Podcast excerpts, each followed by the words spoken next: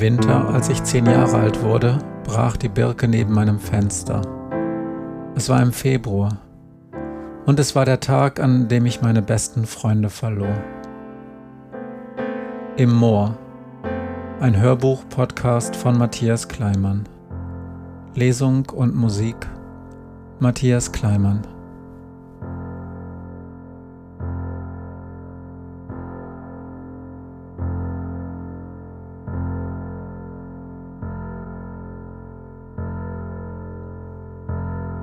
Journey of the Sorcerer. In die große Decke eingehüllt, hatte Jerry begonnen, ihre Sachen auf dem Steg zusammenzusuchen. Im Kofferraum unter der Abdeckung ist der Ersatzreifen, sagte sie. Ihre Stimme klang heiser. Daneben liegen Schraubenschlüssel und so Werkzeugkram in alte Unterwäsche eingewickelt. Hol mir die mal bitte. Ich musste zunächst die Box mit dem Warndreieck und ein paar andere Sachen aus dem Kofferraum ausräumen, bis ich an die Abdeckung herankam. Neben dem Ersatzrad lag das Werkzeug in ein ölverschmiertes Feinripp-Unterhemd eingewickelt. Ich brachte es zu Jerry. Sie wickelte das Werkzeug aus und warf den ganzen Werkzeugsatz in einem großen Bogen in den See. Ich fragte mich, wo Jerry diese Kraft hernahm. Sie streifte schnell das fleckige Unterhemd über und zog darüber ihren Pullover und ihre Jacke. Dann nahm sie die Decke und breitete sie über Glenn aus. Sie war sehr sorgfältig und zupfte so lange an den Ecken der Decke herum, bis der Körper ihres Bruders vollständig zugedeckt war. Noch immer barfuß und mit nackten Beinen lief sie anschließend zum Auto und begann im Handschuhfach und den Seitenfächern der Türen zu wühlen. Ich holte mir den Sack mit Battlecat und Cringer und setzte mich zu Glens Füßen auf den Steg. Dann begann ich die beiden Katzen zu streicheln. Es kam mir wie ein Wunder vor, dass die beiden bis hierhin nicht erfroren oder verhungert waren, und ich wusste, dass ich dafür sorgen musste, dass das auch so blieb. Ich musste Hilfe holen, so schnell wie möglich, damit nicht noch mehr Schlimmes passierte. Die Flucht war nun vorbei. Jerry kam zurück. Sie trug den Erste-Hilfe-Kasten und darauf gelegt ein weiteres Stoffstück. Alte Unterhosen als Fensterputzlappen, sagte sie. Das passt zu ihm, oder? Sie streifte die Unterhose über und verknotete das labbrige Bündchen unter ihrem Bauchnabel. Dann zog sie ihre Hose drüber, öffnete den Erste-Hilfe-Kasten und holte die Mullbinden hervor. Jerry, was machst du da? Nicht erfrieren, sagte sie. Sie begann ihre nackten Füße mit den Binden zu umwickeln. Gibst du mir aus dem Sack mal bitte Glens Schuhe? Aber die sind nass. Da ist ein bisschen Pisse reingelaufen, das ist alles. Immer noch besser als meine Schuhe, die sind nass. Glenn hat nur anderthalb Nummern kleiner als ich. Was hast du denn vor? Nicht erfrieren, sagte sie noch einmal. Es ist doch jetzt vorbei, sagte ich. Wir sind in 20 Minuten bei Ramona. Wir klingeln ihren Papa raus und der ruft zu Hause an und dann wird alles gut. Was, Andy? sagte Jerry. Sie sagte das gar nicht böse oder spöttisch, eher traurig. Sie nahm die Schuhe entgegen, die ich vorsichtig zwischen Battlecat und Cringer aus dem Sack gezogen hatte, und streifte sie über ihre mit Mullverband umwickelten Füße. Jerry hatte Schwierigkeiten, sie anzuziehen, aber nachdem sie die Schnürbänder an beiden Schuhen gelockert hatte, klappte es. Sie stand wieder, fertig angezogen auf dem Steg. Was hast du denn jetzt vor? fragte ich. Meine Beine waren vom Hocken auf dem Steg eingeschlafen und kribbelten unangenehm, als ich mich mit den Kätzchen im Sack erhob und neben Jerry stellte. Ich haue ab, Andreas, ganz weit weg. Und was ist mit Glenn? Er ist mein Bruder. Ich werde immer an ihn denken. Und an dich auch, keine Sorge. Aber das geht nicht. Wenn ich zurück zu Ramona gehe und Bescheid sage und die kommen dann, was sage ich deiner Mutter? Das kann ich nicht. Sag ihr, dass Gerd an allem schuld ist. Vielleicht hilft das. Jerry sagte das ganz kalt, als würde sie einen Einkaufszettel vorlesen. Aber du musst das machen. Ich kann das nicht, sie ist deine Mama. Jerry starrte auf den Boden. Dann schüttelte sie den Kopf. Ach, vergiss es, sagte sie. Ich schreib's dir auf einen Zettel, den kannst du ihr ergeben. Ein Zettel? Oder besser, ich diktiere es dir. Du bist doch der Aufschreiber unter uns. Dann kannst du es noch ins Reine schreiben. Es ist ganz kurz, das kannst du dir auch merken. Hallo Mama, Überraschung, Glenn ist tot. Konnte ja keiner ahnen, oder? Gerd hat Schuld. Schönes Leben, Jerry. Hast du das? Wo ist denn dein Stift? Im Auto habe ich sonst noch einen gesehen, in der Seitentür. Da ist bestimmt auch irgendwo ein Zettel. Sie stand einfach da, genau wie vorher, aber ihre Tränen tropften auf den Boden. Ich hielt immer noch die Katzen, darum streichelte ich nur Jerrys linken Unterarm. Was soll das, Jerry? Warum bist du so gemein? Jerry starrte weiter auf den Boden. Wo ist das Messer? fragte sie. Ich muss noch was erledigen. Ich holte es aus meiner Hosentasche und gab es Jerry. Sie ging zum Auto und stach auf den Vorderreifen ein. Nicht mit einem Schwung, so wie im Film, dafür war das Messer viel zu mickrig. Sie musste die Klinge mit beiden Händen langsam in den Reifen bohren, bis es endlich zischte. Dann ging sie zum Hinterrad. Wenn du ein Arschloch heiratest, rief Jerry, ist das deine Sache. Da kann keiner was dafür, nur du allein. PP, verstehst du? Persönliches Pech. Und vielleicht liebst du es ja wirklich, das Arschloch, meine ich. Dann nimmst du das in Kauf. Das Leben ist kein Wunschfilm, oder? Aber wenn du mit dem Arschloch Kinder kriegst, dann ist das nicht mehr nur deine Sache. Dann ziehst du die mit rein, dann kriegen die auch was ab. Dann musst du irgendwann entscheiden, wen du eigentlich lieber hast. Und sie hat sich entschieden, Andi. Jedes Mal hat sie entschieden, dass sie uns nicht lieber hat. Und Glenn denkt auch noch, er ist schuld. Dachte. Was für ein Scheiß. Sie hätte mit uns abhauen müssen, schon vor Jahren hätte sie das machen müssen, aber das hat sie nicht, sie hat ihn machen lassen. Wir waren ihr nicht wichtig genug. Nicht mal sie selbst war sich wichtig genug. Sie hat doch selbst auf die Fresse gekriegt, Andi. Nur Gerd war wichtig, dass er zufrieden war, denn dann war alles gut. Jerry lief um das Auto herum und stach auf den nächsten Reifen ein. Mir ist das eben eingefallen, als du für Glenn gesungen hast. Da ist mir aufgegangen, was der Grund sein könnte, warum Glenn zu Moor gehen wollte. Wir sind da früher oft am Wochenende hin. Gerd und Mama haben Kaffee getrunken und Glenn und ich sind paddeln gegangen. Das war lustig. Wir hatten echt viel Spaß, Glenn und ich.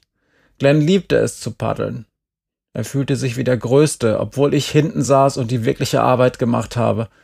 Und wir wollten immer Gerd und Mama überreden, mitzumachen. Aber Gerd war absolut dagegen. Immer. Ich hab dir ja erzählt, dass er nicht schwimmen kann. Und dann war da die Sache nach meinem Geburtstag, als Rolf Gerd gesagt hat, dass er mit dem Trinken aufhören muss und ihm die neue Arbeit besorgt hat. Da kamen Mama und Gerd einen Sommer lang viel besser miteinander aus. Wir waren zusammen in Hindelang im Urlaub in den Bergen und das war der schönste Urlaub, den wir jemals hatten. Wir sind wandern gegangen und er hat uns Stöcke geschnitzt, auf denen wir die Gipfelabzeichen festgemacht haben. Und abends sind wir häufig essen gegangen und haben Knödel und Soße gegessen. Und alle haben Spezi getrunken, auch Gerd. Die beste und leckerste Spezi, die es gibt. Als wir dann nach den Ferien wieder mal am Moor waren, da haben wir gequengelt, ob wir nicht einmal alle zusammen Boot fahren können. Und Gerd hat irgendwann tatsächlich Ja gesagt. Wir hatten so ein normales Ruderboot und Gerd hatte richtig Schiss. So richtig, verstehst du? Er hat sich mit Mama in die Mitte gesetzt und hat Glenn und mich rudern lassen, obwohl Glenn damals das Ruder kaum halten konnte. Dann sind wir losgefahren, wir sind gerudert und Gerd und Mama saßen in der Mitte. Nur dass Gerd gezittert hat, die ganze Zeit, ich schwör's. Er hat kein Wort gesagt, solange wir auf dem Boot waren. Dafür hat Glenn sich aufgeführt wie der Kapitän, hat dauernd überall hingezeigt, schau mal hier, schau mal da, und dann zu Gerd auch Sachen gesagt wie Papa, lach doch mal, ist überhaupt nicht gefährlich. Für Glenn war das ein Riesenerlebnis, dass Gerd Schiss hatte und er nicht. Ich war dann nur so blöd und hab angefangen, Witze über Gerd zu machen. Jerry stach in den letzten Reifen und fing dann an, mit dem Messer lange Striche in den Lack zu ritzen. Papa, wollen wir mal Sturm spielen oder Eisberg? So Sachen eben. Gerd war kreidebleich und wir sind, nachdem die Stunde auf dem See vorbei war, wieder nach Hause gefahren. Und als Glenn im Bett war, ist Gerd hochgekommen und hat mir Manieren beigebracht, weil ich ihn verspottet habe. So war das. Wir sind nie wieder ans Moor gefahren, obwohl Glenn jedes Wochenende gebettelt hat. Und Mama hat Gerd immer nur verteidigt und gesagt, dass wir das verstehen müssen. Jerry, warum verkratzt du denn das Auto? Weil ich Bock drauf habe. Und die Reifen, das ist dafür, damit er mir nicht folgen kann, falls er zurückkommt. Was glaubst du, wo er ist? Am besten selbst ins Moor gesprungen. Aber wahrscheinlich rennt er irgendwo durch den Wald und tut sich selber leid. Wann hast du aufgehört, Angst vor Gerd zu haben? Ich hatte dauernd Schiss davor, dass er wieder zuschlägt, auch gestern Abend noch. Das ist anders, seit ich Glenn im Wasser gefunden habe. Seitdem habe ich keine Angst. Wovor denn auch? Es war da unten völlig dunkel. Kannst du dir das vorstellen? Ich wollte sofort wieder auftauchen. Du glaubst gar nicht, wie sehr, aber da unten war ja Glenn. Ich hab mit den Händen einfach nur im Schlamm getastet, es war eiskalt. Und dann hat meine Hand auf eine von Glenns Händen gefasst. Die war ganz weich und hielt noch dieses Stoffstück, die Fahne. Seitdem habe ich keine Angst mehr vor Gerd. Ist doch scheißegal. Aber er, das schwöre ich dir, er sollte richtig Angst vor mir haben. Jerry zog mit dem Messer einen großen Bogen in den Lack der Fahrertür. Wovor hast du Angst, Andy? Vor tausend Sachen. Und heute sind es nicht grad weniger geworden. Um ihn brauchst du dir keine Sorgen machen, sagte Jerry. Er würde dir nichts tun. Dein Vater ist doch der Doktor. Da hat er Schiss. Da sind Erwachsene im Spiel, die schlauer sind als er und Ärger machen können. Ich habe Angst, dass ich nicht rechtzeitig nach Hause komme, um die beiden hier zu retten. Ich deutete mit dem Kopf auf den Sack, den ich vor meiner Brust hielt. Ich habe Angst, dass du mich gleich alleine lässt, allein bei Glenn. Und ich habe Angst vor den Augen, Jerry, davor, dass ich das Tier wieder sehe. Was ist das für ein Tier? Du hast es nie gesehen, oder? Nein. Es ist nicht böse, glaube ich. Seine Augen sind ganz ruhig, ganz freundlich. Doch es führt mich zu bösen Orten. Es hat mich hierher geführt, Jerry. Ist es nur in meinem Kopf? Es ist wie eine Ahnung. So wie bei Oma Gerda oben. Die sieht ständig Dinge. Ich bin nicht verrückt. Das denkt Oma Gerda bestimmt auch. Ich kann nichts dagegen tun. Kann Oma Gerda auch nicht. Ich sehe es. Jetzt gerade. Wo? Da. Nein, sieh nicht hin. Unter der Laterne. Es wartet auf mich. Weil es noch nicht vorbei ist, denke ich. Es will mir noch was zeigen. Es gibt da diesen Spruch von Einstein. Den habe ich in Was ist was, Band 79 gefunden. Gott würfelt nicht. In dem Buch steht, dass er damit Unrecht hatte. Dass alles Zufall ist, dass Dinge mal so laufen und mal so. Und dass man das vorher nie sicher wissen kann. Ich habe darüber nachgedacht, weil ich ja immer so viel Glück hatte, weil mir vieles leicht fällt, wo andere total Probleme haben. Ich habe darüber nachgedacht, was wäre, wenn Gott wirklich würfelt. Weil das bedeuten würde, dass ich eine 5 oder eine 6 bekommen habe. Das war es ja, was Glenn heute Morgen meinte, als er am Tunnel wütend auf mich war. Dass ich eine Memme bin, weil ich das nicht kapiere. Und ich denke manchmal, dass das nur möglich ist, weil andere beim Würfeln eine niedrige Zahl kriegen. Glenn hatte eine niedrige Zahl. Oder Jerry hatte er doch und keinen zweiten Versuch. Und dieses Ding, die Augen, dieses Tier, das nur in meinem Kopf ist, Vielleicht will es mir genau das zeigen, damit ich kapiere, was mit einer Eins passieren kann. Jerry starrte mich an. Oder einer Null. Das ist es doch, was du meinst, sagte sie. Das sind wir doch für dich. Nullen. Nein, so meine ich das nicht. Und du bist sowieso noch mal ganz anders. Du bist nicht nur verrückt, sagte Jerry. Du redest wie ein Arschloch. Aber es ist da. Dann guck halt hin. Und vielleicht hatte ich auch Unrecht. Vielleicht ist es gar nicht freundlich, sondern lacht mich aus. Lacht uns aus, weil wir so dumm und hilflos sind. Da ist nichts. Doch das stimmte nicht. Unter der Laterne lag etwas. Ein Stück Papier, ein ganzer Stapel. Jerry schüttelte den Kopf, doch ich lief hin. Es waren eine Menge loser Blätter, einmal in der Mitte geknickt, weil er sie bestimmt in seiner Jackentasche hatte. Das oberste Blatt flatterte mit seinen Rändern. Doch es flog nicht. Der Wind war viel zu schwach und oben auf dem Stapel lag ein Stift. Mein Stift. Er lag direkt auf dem Raumschiff, das den gelben Planeten umkreiste.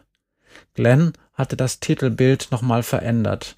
Er hatte oben in den schwarzen Weltraum ein Rechteck aus weißem Papier geklebt und mit roter Schrift einen Titel hineingeschrieben, den ich nicht verstand. Journey of the Sorcerer. Das Wort Sorcerer hatte Glenn zusätzlich in Science-Fiction-Schrift auf den Bug des Raumschiffs gemalt. Was ist das? fragte Jerry hinter mir. Die Kätzchen im Sack in meinen Armen miauten, als ich sie auf den Boden stellte. Es war seine Geschichte. Das war doch logisch. Sie war ihm so wichtig, dass er sie mitgenommen hatte. Ich blätterte durch die Seiten und das allermeiste kannte ich, doch die letzten Seiten waren neu. Sie waren in derselben schönen Füllerschrift geschrieben, die Glenn auch schon vorher verwendet hatte. Nur die Rückseite des letzten Blattes sah anders aus. Die Schrift dort war viel kleiner, krakeliger und er hatte nicht mit Füller, sondern mit meinem Stift geschrieben, der oben auf dem Titelblatt gelegen hatte. Glenn musste hier gesessen und geschrieben haben. Vielleicht hatte er auf uns gewartet oder wusste einfach nicht wohin.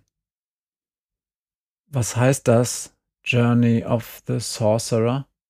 Ich kann kein Englisch, sagte ich. Ich auch nicht wirklich sagte Jerry. Weißt schon, Hauptschule und so. Das ist die Schule, wo wir Nuller eben landen. Arschloch-Antwort, sagte ich. Jerry hockte sich neben mich in den Schein der Laterne. Das ist ein Lied von Mamas Lieblingsplatte, sagte Jerry. One of these nights. Tausend Jahre alt. Genau. Das steht auch auf dem Poster bei euch im Partykeller. Glens Name, sagte Jerry. Der Sänger von der Band, den Eagles, heißt auch Glenn mit Vornamen. Mama hat die Platte früher oft gehört. Sie hat Glenn und mir erzählt, dass sie die immer angestellt hat, wenn sie mit uns zum Stillen ins Wohnzimmer gegangen ist. Was heißt das denn, Journey of the Sorcerer? Reise des Zauberers. Mama wusste das aber gar nicht, ich hab's nachgeguckt. Er hat das Raumschiff so genannt. Ich weiß, das haben wir zusammen überlegt, weil ein Raumschiff ja auch reist und Reisen mit Lichtgeschwindigkeit sowas sind wie Zauberei. Das stimmt, ist eigentlich nämlich gar nicht möglich. Keine Physiknachhilfe Sechser. Entschuldigung. Okay. Guck doch mal, sagte ich. Das auf der letzten Seite ist ganz neu. Er hat es heute erst geschrieben mit meinem Stift.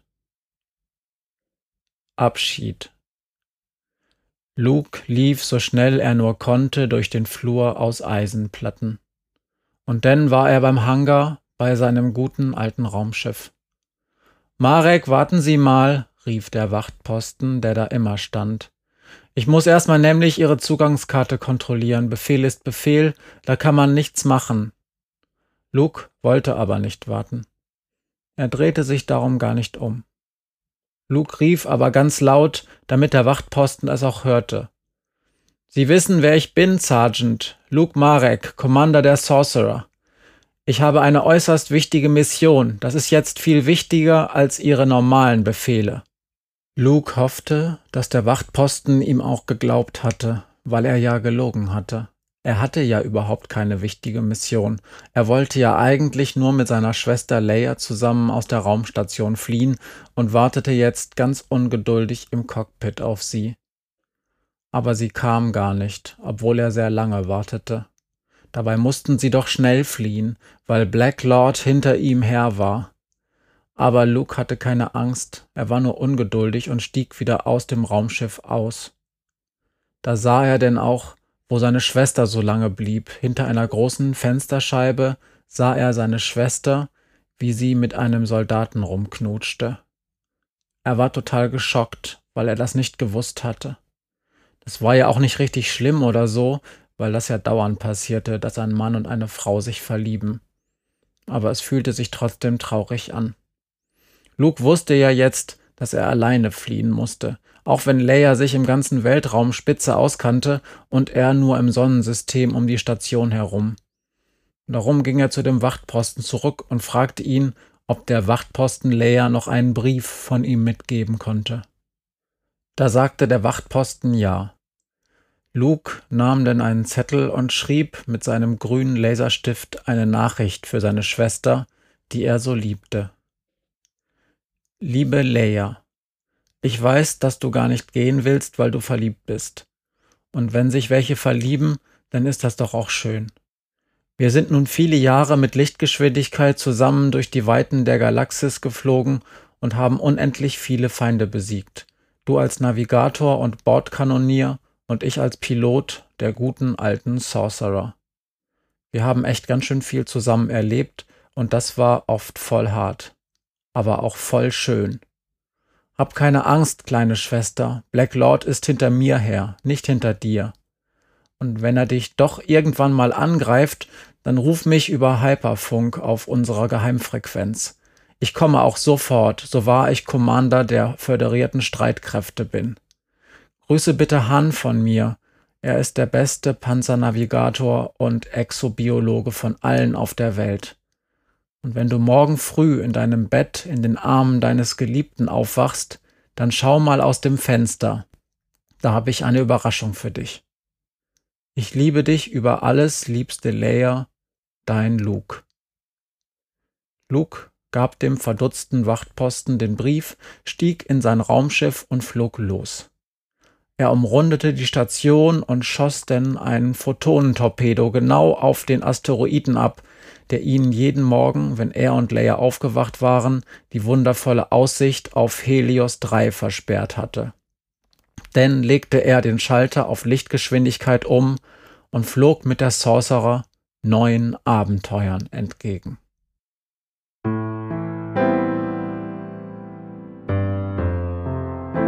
Das war im Moor Teil 17. Text, Musik und Sprecher Matthias Kleimann.